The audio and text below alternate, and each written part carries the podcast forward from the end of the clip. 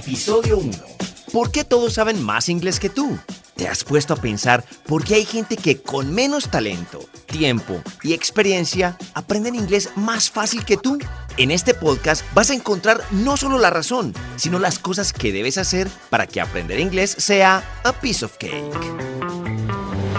Amigos, ¿cómo están? Yo soy Alejo Lopera. Bienvenidos a este podcast que tiene un nombre bien particular. Se llama ¿Por qué todos saben inglés menos yo? Recuerden seguirnos en Spotify o en tu plataforma digital favorita y no se les olvide activar la campanita de notificaciones para que no se pierdan ningún episodio. Yo soy Alejo Lopera y vamos a empezar con el primer capítulo de este podcast. Y este primer capítulo es bien interesante. Yo sé que les va a encantar, sobre todo aquellos que han intentado con el inglés miles y miles de veces. Yo les llamo estudiantes eternos, aquellos que se han metido a cursos y pagan cursos y compran libros y todo eso queda guardado por allá al lado de los álbum Panini del 1986, Italia 90, USA 94, etc.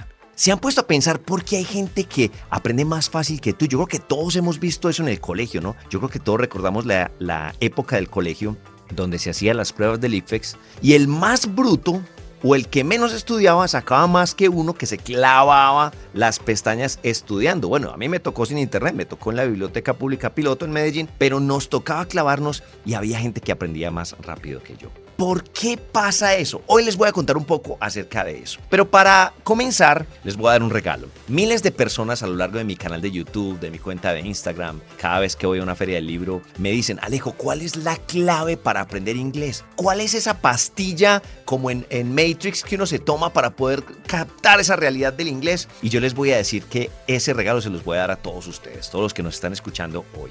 Pues ese regalo es que les voy a decir cuáles son las tres, no es una, son tres claves para aprender inglés. Ojo, apúntenlas pues por ahí. Motivación, perseverancia y método.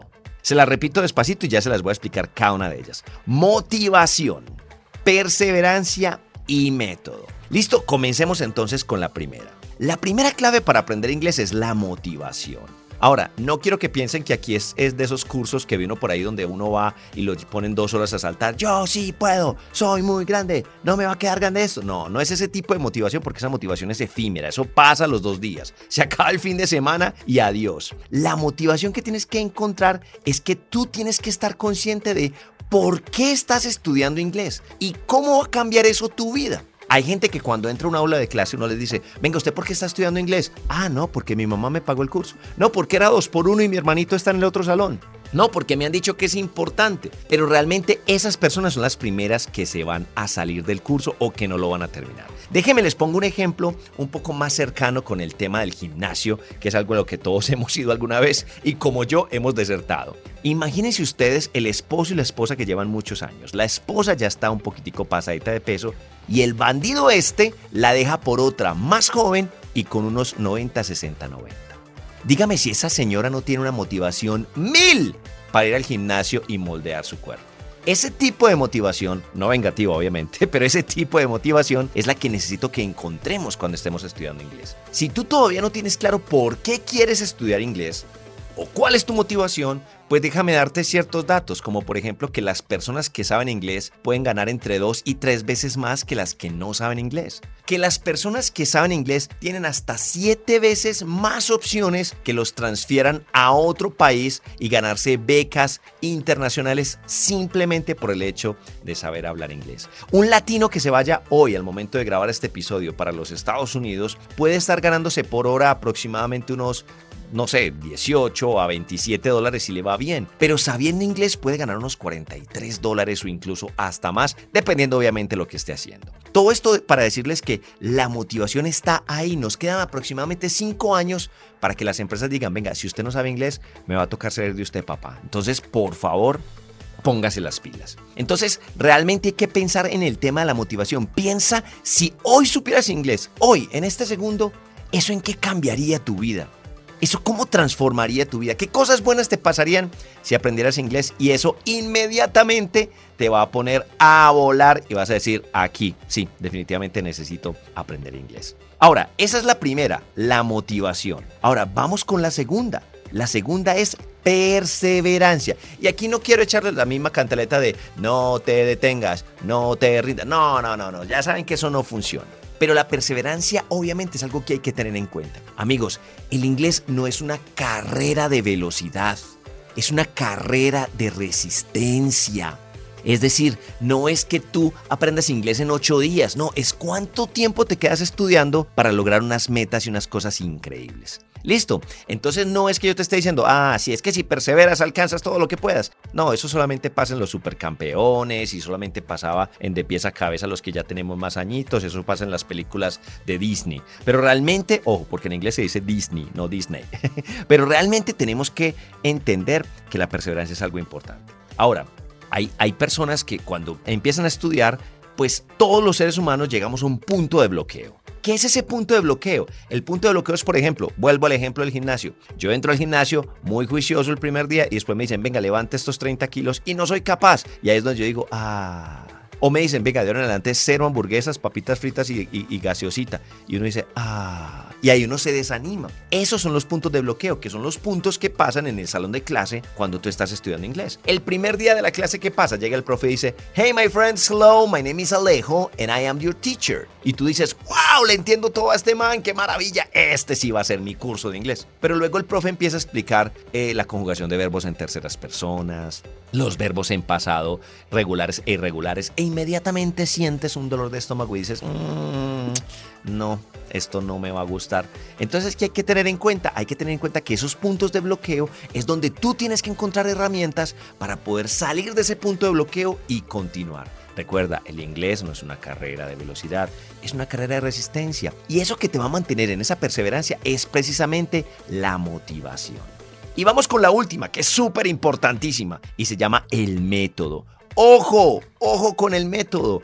Cuando te has inscrito en los últimos cursos de inglés, ¿has preguntado con qué método enseñan inglés?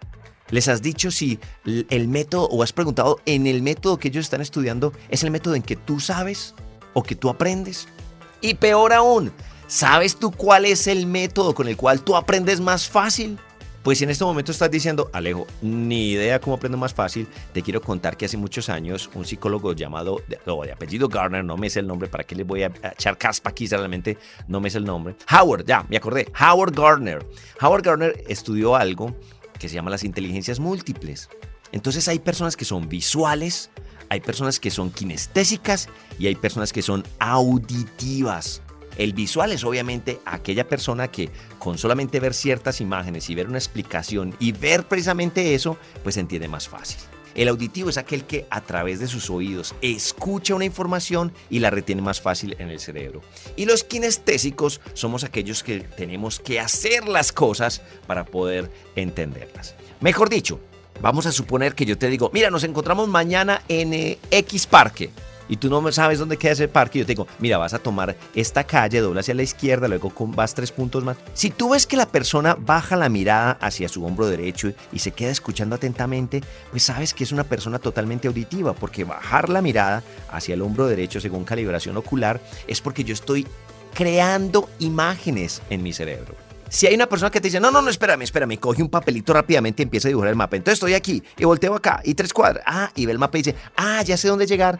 Esa persona es absolutamente visual. Pero si ves que la persona empieza, volteo a la izquierda y ves que físicamente su cuerpo voltea hacia la izquierda y luego camino hacia allá y ves que físicamente da unos pequeños pasitos como emulando ese mapa, es una persona kinestésica. Una vez tú sepas cuál de esos tres eres tú, pues entonces va a ser mucho más fácil entender por qué sí o por qué no has aprendido inglés. Por ejemplo, si tú eres un estudiante totalmente visual, tú vas a clase y el profe coloca el típico, la típica grabadora de Lesson 1, Class 2, Listening, Listen to two people talking about the last weekend. Y tú dices, ay, no, escucho y escucho eso todo el tiempo. Ahí no vas a aprender porque tú eres un estudiante totalmente visual. Entonces, ahí, cuando sepas esto, vas a poder aprender inglés, piano, etcétera, todo lo que quieras, porque sabes cómo tu cerebro opera. Entonces, si a mí me preguntan cuáles son las claves o la clave para aprender inglés, no te voy a decir, mira, haz esto, haz aquello. No, simplemente comprométete con una muy buena motivación, sé totalmente perseverante en tus estudios y desde luego sé muy consciente en la forma en que tú aprendes para que de esa manera puedas aprender mucho más fácil. Espero que les haya gustado muchísimo este primer capítulo donde traté de explicarte un poco acerca de cuáles son esas claves para que puedas decir, oiga, yo ya sé inglés y no digas, ¿por qué todos saben inglés menos yo? Que es el nombre de nuestro podcast. Que recuerda, nos debes seguir en Spotify o en tu plataforma digital favorita y debes activar esa campanita para que te avise cada vez que haya un nuevo podcast de Alejo Lopera aquí con todos. Los quiero mucho y nos escuchamos en otro capítulo.